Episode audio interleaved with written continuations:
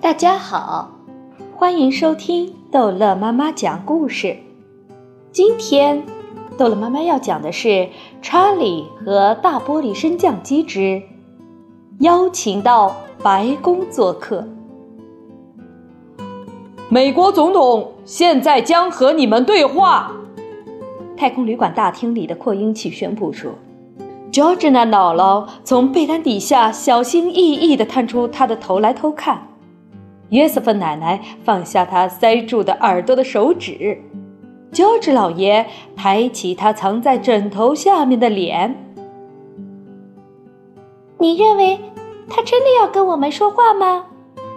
查理悄悄地说：“嘘。”汪克先生说：“听着，我亲爱的朋友们。”总统熟悉的声音在扩音器里响起：“亲爱的。”亲爱的朋友们，欢迎你们光临美国太空旅馆，仅向火星和金星的来客致敬。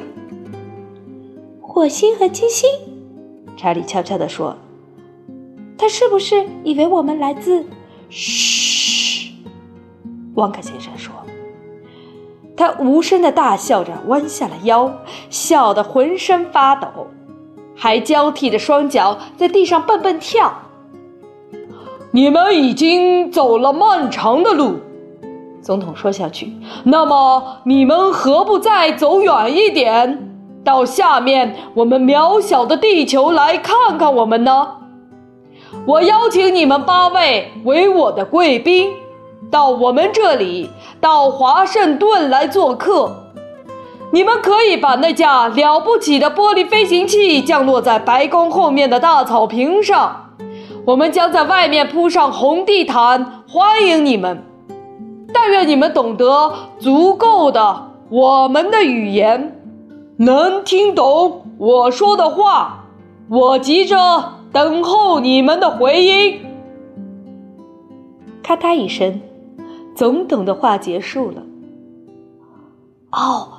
简直叫人无法相信，约瑟夫爷爷轻轻地说：“啊，那是白宫呢，查理，我们被作为贵宾邀请到白宫去。”查理抓住约瑟夫爷爷的双手，两个人开始一圈又一圈的绕着旅馆的大厅跳舞。王克先生还在笑得浑身发抖。走过去，坐在床边，做手势，叫大家团团围住他，这样他们便可以低声说话，而不被暗藏着的窃听器听见了。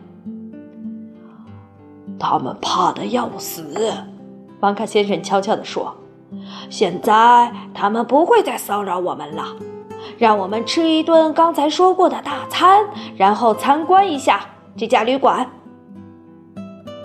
我们不到白宫去吗？约瑟夫奶奶问道。我要去白宫做客，和总统聚一聚。我亲爱的矮墩墩的老好人，汪克先生说：“与其说你看上去像个火星人，不如说是个臭虫。他们马上就会知道上当了。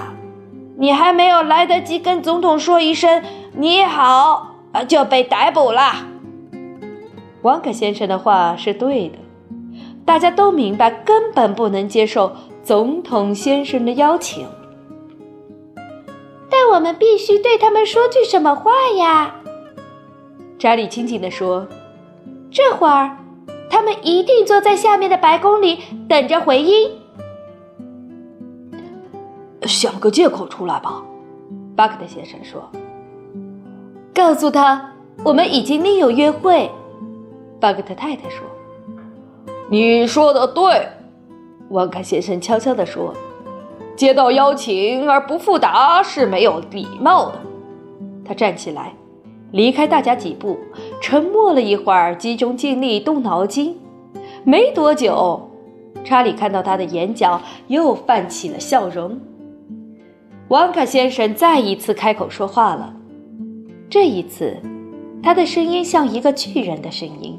深沉、恐怖，又慢又响亮。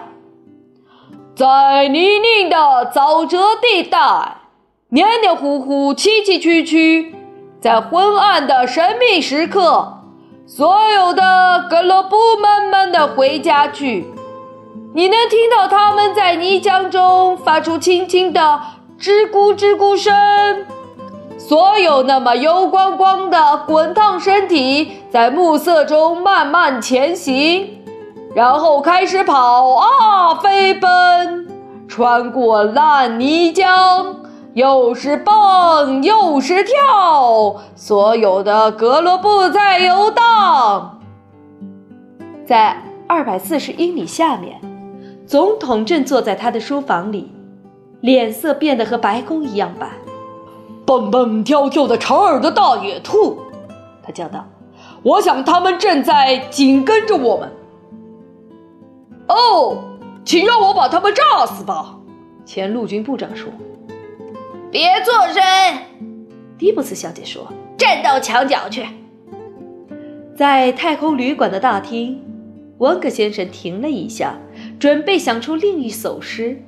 他刚要开口，突然响起一阵可怕的震耳的尖叫，使他一下子停下来，呆住不动。原来这是约瑟芬奶奶在尖叫。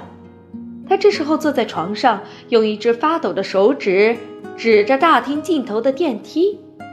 他仍旧用手指指着，又尖叫了一声。所有的人的眼睛都向着电梯看去，一道电梯门慢慢的开了，他们可以清楚的看到里面有一样东西，一样圆滚滚的、棕色的，不完全是棕色，而是棕色中带绿色的，有年华皮肤和大眼睛的东西，蹲在电梯里面。好了，这一集的故事就讲到这儿结束了。欢迎孩子们继续收听下一集的《查理和大玻璃升降机》。